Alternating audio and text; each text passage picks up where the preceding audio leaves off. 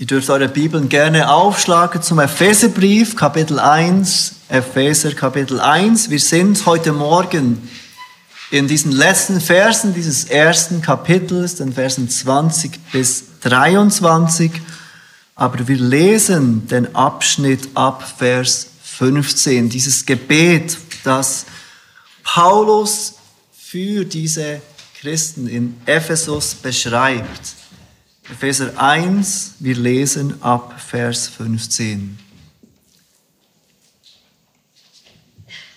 Dies die Worte des Apostels Paulus, inspiriert durch den Heiligen Geist.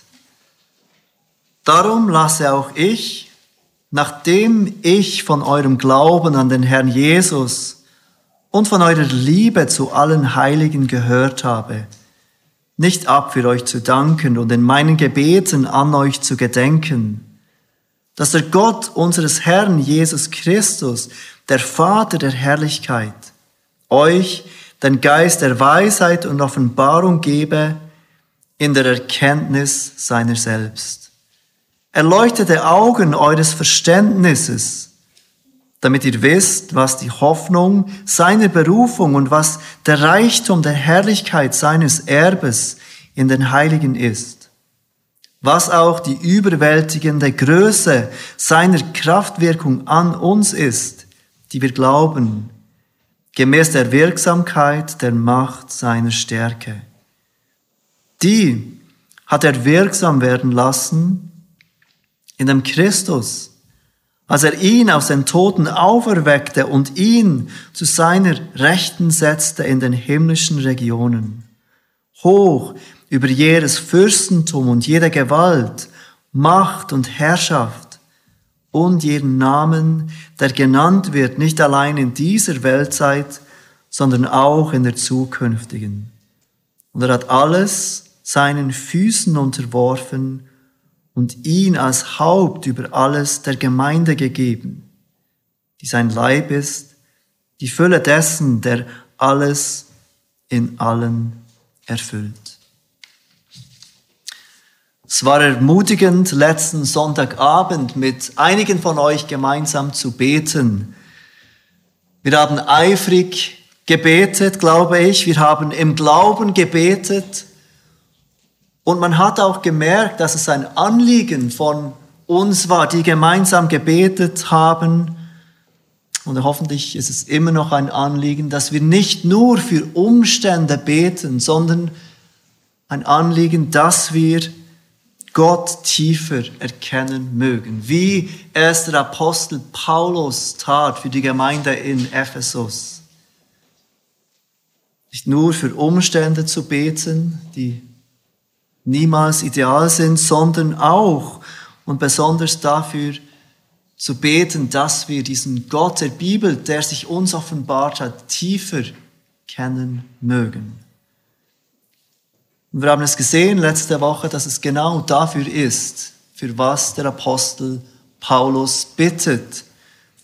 In den Versen 15 bis 23 die wir gerade gelesen haben, berichtet uns Paulus von diesem Gebet für die Epheser. Und er will diese Gemeinde ermutigen, wofür er für sie betet. Wir haben gesehen, dass er zuerst dankt. Er dankt für diesen Glauben und für die Liebe unter diesen Christen. Beides ist gewirkt durch Gottes Gnade. Beides ist zwar unvollkommen, es darf immer noch mehr wachsen und zunehmen, aber es ist vorhanden in diesen Christen. Und somit dankt Paulus dafür. Nachdem er dankt, fängt Paulus an zu bitten. Er bittet dafür, obwohl die Umstände dieser Christen in dieser großen weltlichen Stadt nicht ideal waren, er bittet für ein verändertes Herz, nicht für veränderte Umstände. Er bittet, dass diese Christen, Vers 17, den Geist der Weisheit und Offenbarung erhalten in der Erkenntnis seiner selbst, in der Erkenntnis Gottes. Vers 18 sagt er, erleuchtete Augen eures Verständnisses oder Herzens. Das ist das Anliegen von Paulus für diese Christen, dass sie Gott in ihren Herzen erkennen mögen.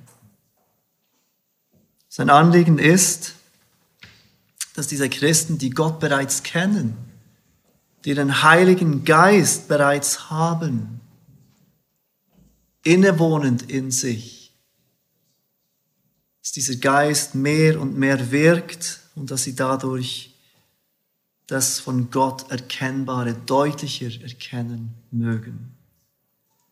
Und in Vers 18 sagt er, damit ihr wisst.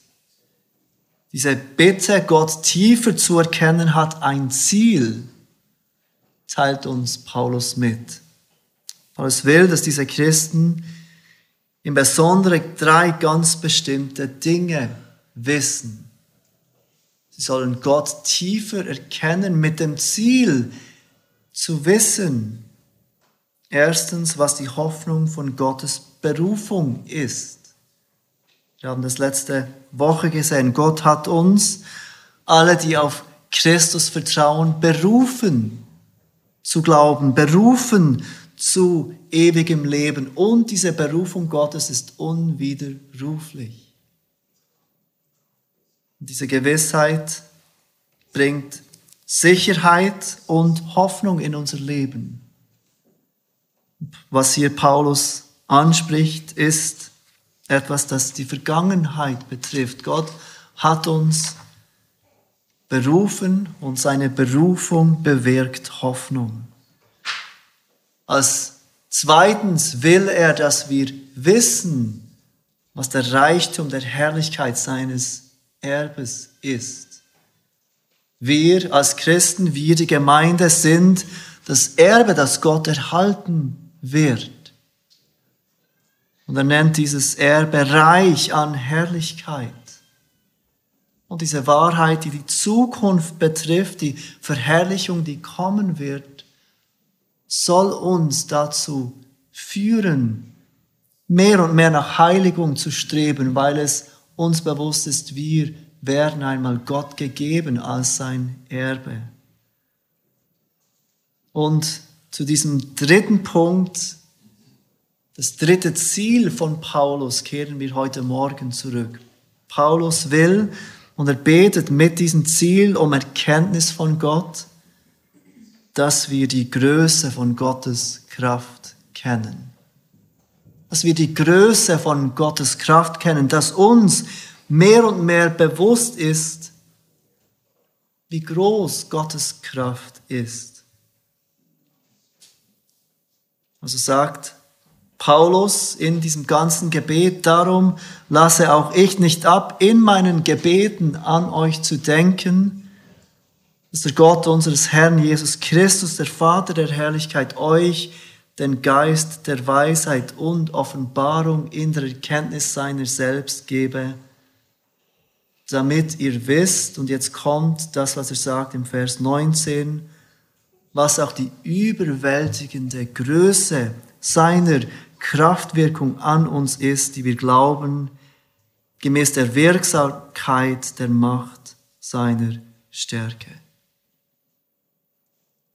Paulus will, dass du heute Morgen verstehst, noch mehr verstehst, was die Kraft Gottes ist, wie mächtig Gott ist.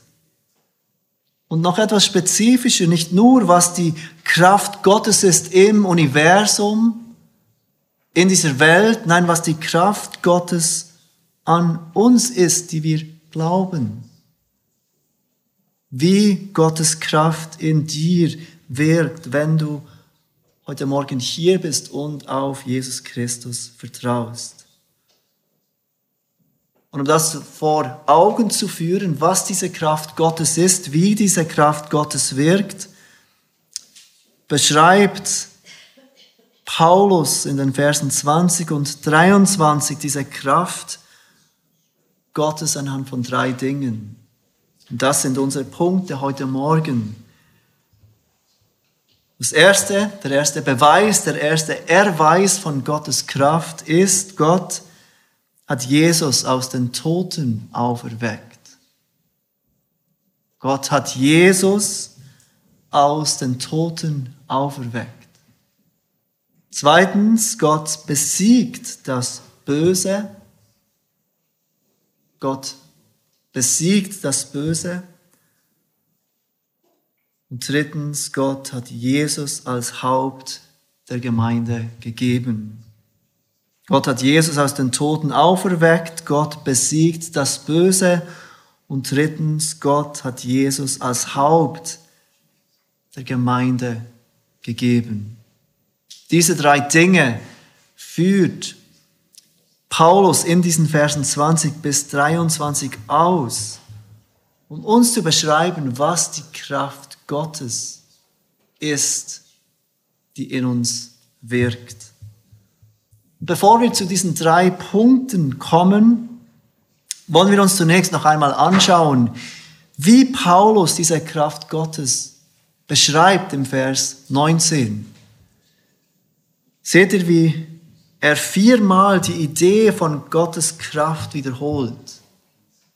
Er nennt es die überwältigende Größe seiner Kraftwirkung an uns, die wir glauben. Und dann sagt er, gemäß der Wirksamkeit der Macht seiner Stärke. Also er listet auf Kraftwirkung, Wirksamkeit, Macht und Stärke. Und all diese Wörter beschreiben ungefähr das Gleiche.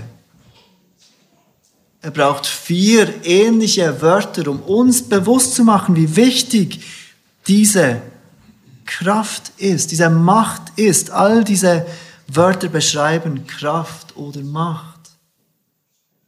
Und er sagt, dass diese Kraft überwältigend groß ist, unbeschreiblich groß.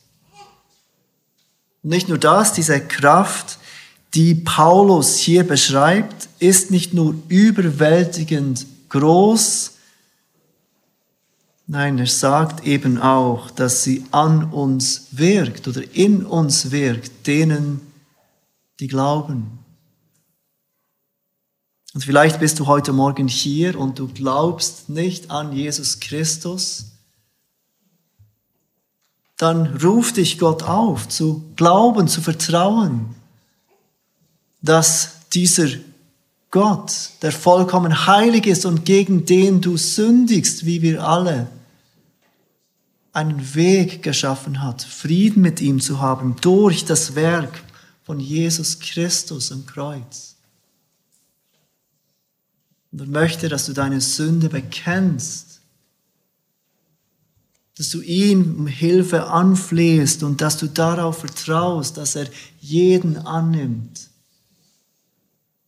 der im Glauben an Jesus Christus zu ihm kommt. Dieser unheimlich große und kräftige, mächtige Gott ist gleichzeitig ein unheimlich gnädiger und barmherziger Gott, der sich finden lässt von jedem, der ihn sucht. Jetzt lasst uns gemeinsam anschauen, wie Paulus in diesen Versen 20 bis 23 diese immense Kraft Gottes beschreibt, die er erwiesen hat in uns. Und der erste Punkt, Gott hat Jesus aus den Toten auferweckt. Paulus fängt damit an, diese große Kraft Gottes mit der Auferstehung von Jesus zu beweisen. Vers 20, die, also diese überwältigend große Kraft, hat er wirksam werden lassen in dem Christus, als er ihn aus den Toten auferweckte. Die Auferstehung von Jesus Christus ist die Grundlage unseres Glaubens. Ohne die Auferstehung haben wir keinen Grund, an Jesus zu glauben, zu glauben, dass er der ist, der uns von Schuld und Sünde erlösen kann. Ohne die Auferstehung ist Jesus ein Mensch, so wie viele andere Menschen, die wir schon in unserem Leben erlebt haben. Menschen, die zwar mit großer Begeisterung viel versprechen, aber nicht viel davon halten können. Doch das Wort Gottes lässt keinen Zweifel offen, dass Jesus wahrhaftig auferstanden ist von den Toten. Wir wollen gemeinsam zur Apostelgeschichte 2 gehen. Apostelgeschichte 2. Wir sehen, wie das Leben der ersten Christen verändert wurde durch diese Tatsache der Auferstehung. Petrus, ein Mann, der nicht lange Zeit vor dieser Begebenheit in Apostelgeschichte 2 den Glauben an Jesus verleugnete. Er wurde gefragt von einer Frau, von einer Magd, bist nicht auch du einer, der mit Jesus unterwegs war, einer von seinen Nachfolgern? Und er verleugnet dreimal, diesen Jesus überhaupt zu kennen. Und jetzt hier, ein paar Momente später, steht der gleiche Petrus verändert durch diesen Glauben an die Auferstehung vor dieser Volksmenge, vor dieser großen Menge. Und er verkündet mit großem Mut Jesus als den gekreuzigten und auferstandenen Herrn. Wir lesen Apostelgeschichte 2, die Verse 22 bis 32. Ihr Männer von Israel, hört diese Worte. Jesus, der Nazarener, einen Mann, der von euch gegenüber beglaubigt wurde, durch Kräfte und Wunder und Zeichen, die Gott durch ihn in eurer Mitte wirkte, wie ihr auch selbst wisst. Diesen, der nach Gottes festgesetztem Ratschluss und Vorsehung dahingegeben worden war, habt ihr genommen und durch die Hände der Gesetzlosen ans Kreuz geschlagen und getötet. Ihn hat Gott auferweckt, indem er die Wehen des Todes auflöste, weil es ja unmöglich war, dass er von ihm festgehalten würde. David nämlich sagt von ihm, ich sah den Herrn alle Zeit vor mir, denn er ist zu meiner Rechten, dass ich nicht wanke.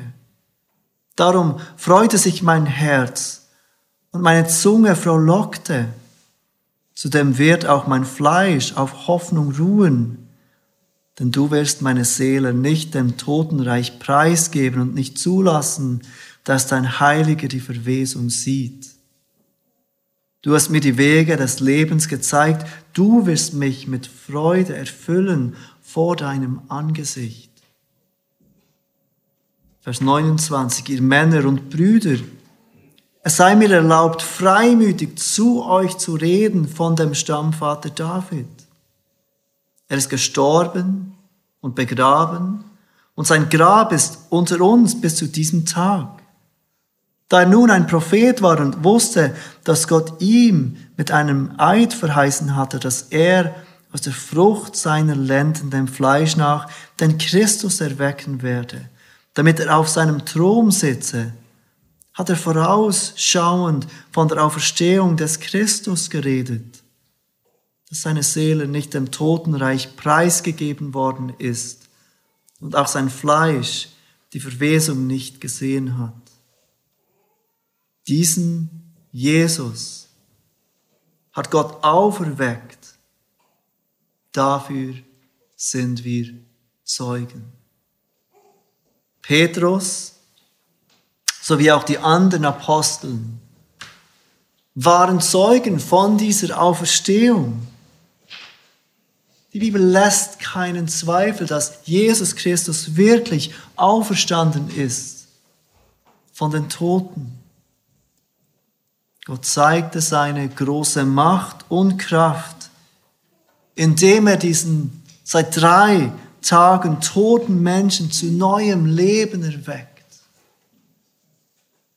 Ganz egal, wie mächtig wir Menschen sind.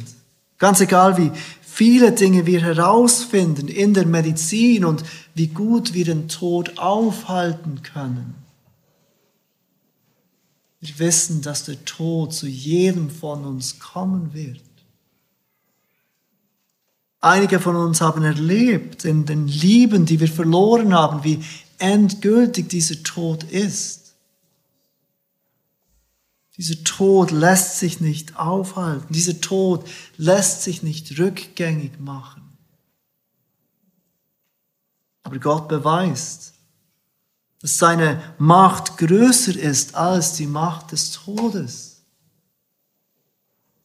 Seine Macht ist größer als diese Macht, gegen die wir nichts tun können. Er beweist seine Macht und seine Kraft, indem er Jesus aus den Toten auferweckt. Das ist der erste Beweis, den Paulus uns aufführt, an diese Größe von Gottes Macht zu denken. Jesus ist aus den Toten auferstanden. Das zweite, der zweite Beweis ist, Gott besiegt das Böse. Gott besiegt das Böse. Und während es uns bewusst ist, wie mächtig die Kraft des Todes ist, gegen die wir nichts tun können, wenn wir ehrlich sind, dann müssten wir auch anerkennen, dass nicht nur der Tod eine Macht hat, die größer ist als jede menschliche Macht, sondern auch das Böse. Das Böse hat eine Macht, der, der wir nicht gewachsen sind. Wir können uns zwar bemühen, nett zu sein, wir können uns anstrengen, gut zu sein, gute Taten zu tun, Menschen können sich einreden, dass wir von Natur auf gut sind. Oder wir können denken, der Fehler liegt in unseren Umständen, in der Art und Weise, wie ich aufgewachsen bin. Der Grund liegt bei anderen, nicht bei mir, dass ich so bin. Doch wir alle kommen zu diesem Punkt, an dem wir erkennen, dass diese Macht der Sünde einfach stärker ist als wir. Wir agieren auf eine Art und Weise, die wir eigentlich nicht möchten. Wir werden ungeduldig, wir sind nicht liebevoll mit denen, die wir lieben. Wie schnell sind wir selbstsüchtig und egoistisch, zornig, wenn wir ehrlich sind, merken wir, wie diese Sünde, wie dieses Böse in uns eine Macht hat, der wir nicht gewachsen sind.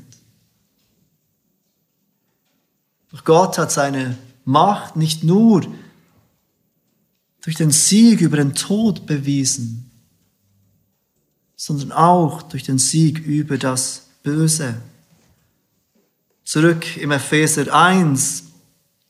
Paulus sagt, weiter im Vers 20, die, also diese überwältigende große Kraft hat er wirksam werden lassen in dem Christus, als er ihn aus den Toten auferweckte und dann sagt er, und ihn zu seiner Rechten setzte.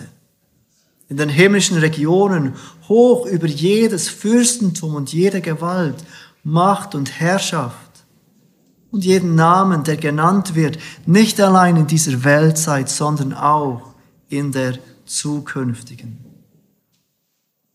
Was beschreibt Paulus hier genau? Was sieht er hier genau als den Beweis für Gottes Macht und Gottes Kraft? Paulus nimmt hier Bezug auf Psalm 110. Psalm 110, Vers 1. Dieser Psalm fängt an mit den Worten, die oft zitiert werden im Neuen Testament. Der Herr sprach zu meinem Herrn, setze dich zu meiner Rechten. Es beschreibt das, was Paulus hier erwähnt. Gott hat seinen Sohn, nachdem er aus dem Tod auferstanden ist, zu seiner Rechten gesetzt, zum Ort der Autorität, zu diesem Ehrenplatz. Psalm 110, Vers 1 geht aber noch weiter und das ist es, was Paulus hier im Blick hat. Bis ich deine Feinde hinlege als Schemmel für deine Füße. Der Psalm spricht davon, dass alle Feinde Gottes, alles Böse, Jesus unterworfen werden wird. Seht, wie Paulus es weiter beschreibt. In Vers 21 von Epheser 1. Hoch über jedes Fürstentum und jede Gewalt, Macht und Herrschaft und jeden Namen, der genannt wird nicht allein in dieser Welt sein, sondern auch in der zukünftigen. Paulus beschreibt, wie Gott seine Macht demonstriert hat, indem er Jesus erhöht hat als Sieger über alles Böse, über alle seine Feinde. Er herrscht über jede Sündenmacht. Er hat alle Sündenmacht bezwungen. Er regiert über jede Macht im Himmel wie auch auf dieser Welt. Ähnlich wie Paulus in Vers 19 Gottes Kraft in diesen verschiedenen Begriffen ausdrückte. Diesen vier Synonymen listet Paulus jetzt Fürstentümer, Gewalt, Macht, Herrschaft auf, um zu betonen, dass Jesus Autorität wirklich über alles ist. Gott hat seine große Macht bewiesen, seine große Kraft bewiesen, indem er Jesus erhöht hat. Über jede Macht, jede Feindschaft, jeden Gedanken, jede Sünde, die sich gegen Gott richtet. So wie es Paulus beschreibt im Vers 21, schließt er damit ganz sicher dämonische Festungen ein. Falsche, böse Geister, wie auch menschliche Imperien. Jesus ist erhaben über alles. Erstens, Gott zeigt seine Macht, indem er den Tod besiegt und Jesus aus den Toten auferweckt. Zweitens, Gott zeigt seine große Macht, indem er das Böse besiegt und Jesus als den Regierenden über alle seine Feinde setzt.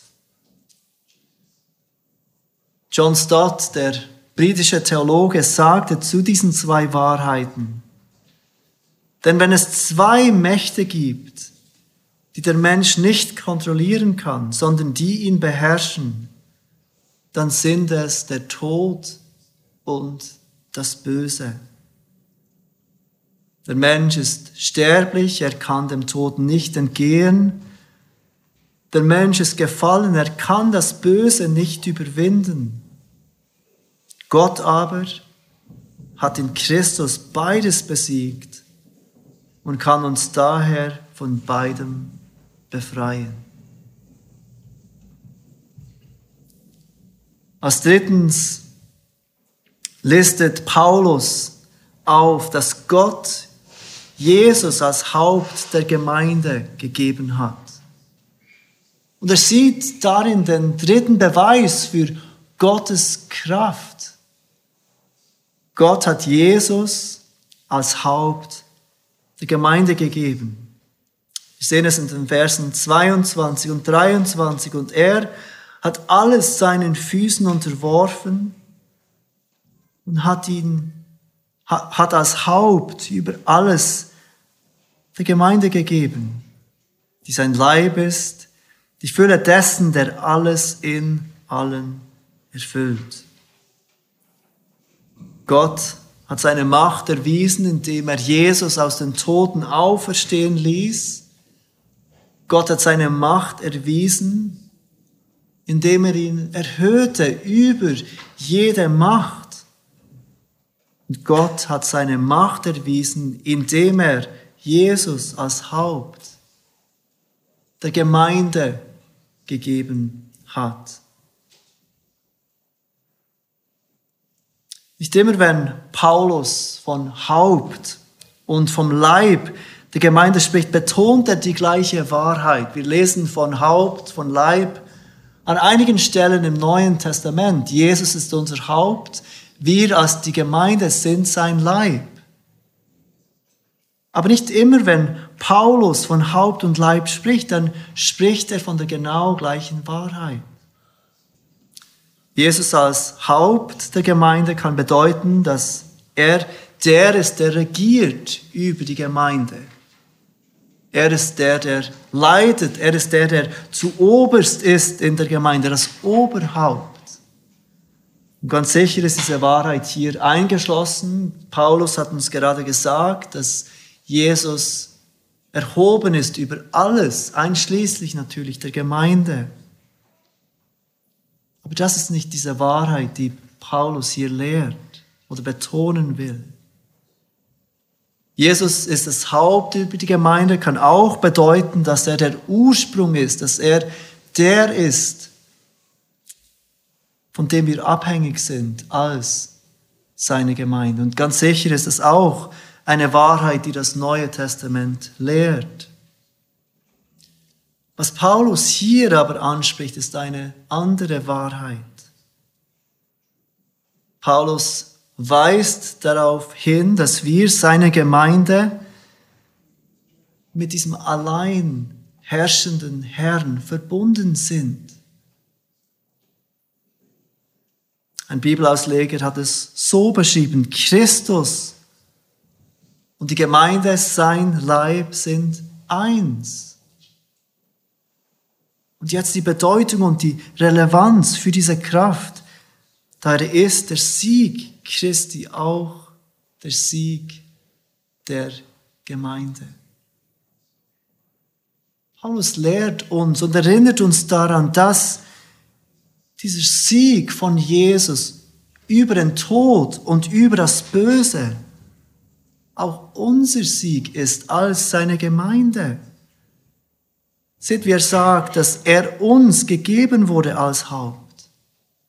Und dass wir sein Leib sind, wir sind mit ihm verbunden. Deshalb ist sein Sieg unser Sieg. Gott hat seine große Kraft erwiesen, indem er sündhafte Menschen eins macht mit diesem sündlosen Herrn. Sein Sieg über die Sünde wird zu unserem Sieg über die Sünde. Seine Heiligkeit wird zu unserer Heiligkeit. Und seine Herrlichkeit wird zu unserer Herrlichkeit werden. Paulus betet, dass diese Christen in Ephesus diese drei Wahrheiten von Gottes Kraft erkennen und wissen mögen. Nun, weshalb bittet er dies? Weshalb ist es wichtig? Weshalb denkt Paulus, dass es wichtig ist, dass wir wissen, wie groß Gottes Kraft in uns ist? Ich weiß nicht, wie es dir geht, wenn ich dich heute fragen würde, erkennst du und erlebst du Gottes Kraft in deinem Leben? Ist es nicht oft so, dass wir unser Wissen an das Erleben koppeln und wir denken, wenn wir es nicht erleben, dann stimmt es auch nicht.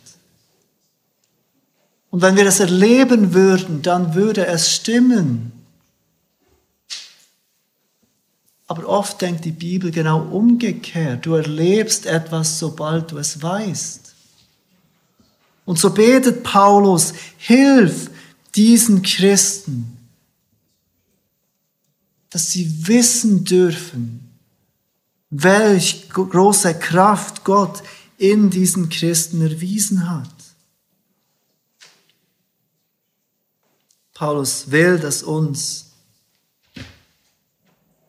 diese diese Kraft bewusst ist, die Gott durch Jesus Christus bewiesen hat und, hat und die in uns, die glauben, am Werk ist. Diese Woche hatten wir eine Situation mit ähm, einem unserer Kinder. Und ich habe um Erlaubnis gefragt, dass ich das mit euch teilen darf, dass ich darüber sprechen darf mit euch. Dieses betroffene Kind sollte eine gewisse Suppe essen. Aber dieses Kind war sich so sicher, dass diese Bitte eine unmögliche Bitte ist, dieser Akt des Gehorsams, diese Suppe zu essen, ist etwas Unmögliches, das nicht menschenmöglich ist. Immer wieder sagte dieses betroffene Kind, ich kann diese Suppe nicht essen. Ich kann diese Suppe nicht essen. Es ist nicht möglich, diese Suppe zu essen. Ich habe gefragt, hast du Gott um Hilfe gebeten? Die Antwort war, nein, ich kann diese Suppe nicht essen. Es ist etwas Unmögliches, dass du, mein lieber Vater, von mir verlangst, diese Suppe zu essen. Und meine Antwort war, du glaubst, dass Gott Jesus aus den Toten auferweckt hat. Aber er kann dir nicht helfen, diese Suppe zu essen. Meine Vermutung ist, dass du nicht damit kämpfst, in deinem Leben eine gewisse Suppe zu essen. Doch denken wir manchmal nicht genau gleich wie dieses Kind. Es ist unmöglich, was Gott hier von mir verlangt. Ich kann nicht aufhören, meine Blicke umschweifen zu lassen. Ich kann meine Blicke nicht im Griff haben. Ich kann meine Zunge nicht unter Kontrolle haben. Ich habe keine andere Wahl, als Bitterkeit zuzulassen. Ich kann Jesus nicht bekennen an meinem Arbeitsplatz. Paulus will, und das war sein Gebet für diese Christen, dass wir verstehen, mit welch großer Kraft Gott in uns wirkt. Wenn Jesus, wenn er Jesus aus den Toten auferwecken kann, wenn er Jesus erhöhen kann über jede menschliche und dämonische Macht, über alles Böse, wenn er uns dieses Haupt über alles gegeben hat und sein Sieg unser Sieg ist, dann ist es möglich, ein Leben des Gehorsams zu leben, nicht des perfekten Gehorsams, aber des zunehmenden Gehorsams. Und niemals dürfen wir denken oder sagen, ich kann das nicht. Denn der Geist, den Jesus aus den Toten auferweckt hat, lebt in dir und er lebt in mir, wenn du heute Morgen auf Jesus vertraust. So lasst uns mit Paulus beten, dass auch wir diese Kraft Gottes in uns kennen und wissen dürfen. Lasst uns beten.